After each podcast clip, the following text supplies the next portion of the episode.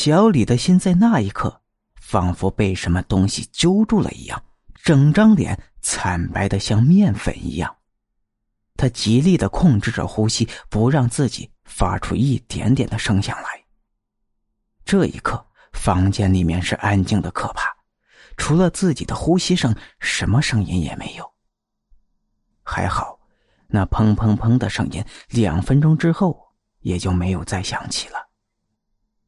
小李是大大的松了口气，可是他刚出气的一瞬间，那声音又响了起来。不对，这声音不像是从墙壁里发出来的，而像是有人在敲门。难道，难道是房东老奶奶吗？小李疑惑着，不知道房东这么晚了找他有什么事儿。小李下了床，打开灯，却发现灯突然打不开了，心想，可能是停电了吧。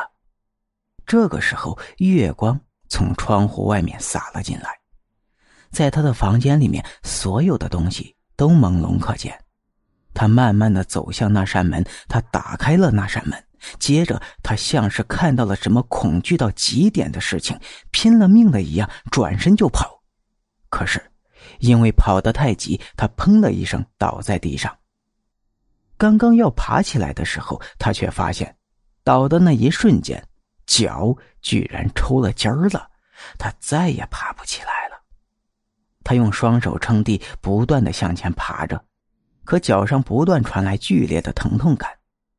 小李转过头去看向那扇门，门外有二十多个老人，他们手中拿着镰刀、斧头、锄头等东西，像行尸走肉一般向门内走了进来。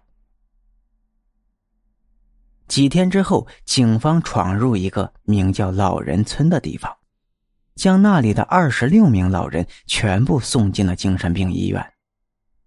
在拆掉房子的时候，警方发现有一个房子的墙壁里砌满了死人，死人大多数都已经腐烂了，其中还有一具似乎是最新的，他的肠子被掏空，眼睛被挖掉，他的嘴里还咬着自己的鼻子。孤独有的时候是让人崩溃的，甚至疯狂。没有子女在他们身边，他们用自己的方式留下那些来到这里的年轻人。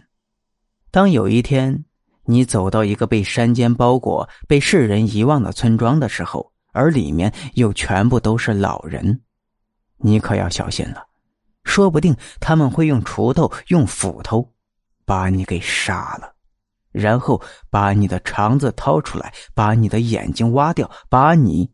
砌到墙壁里面去。原来这是一个关于空巢老人的故事。听完故事的你，不妨拿出手机，给老家的父母打个电话吧。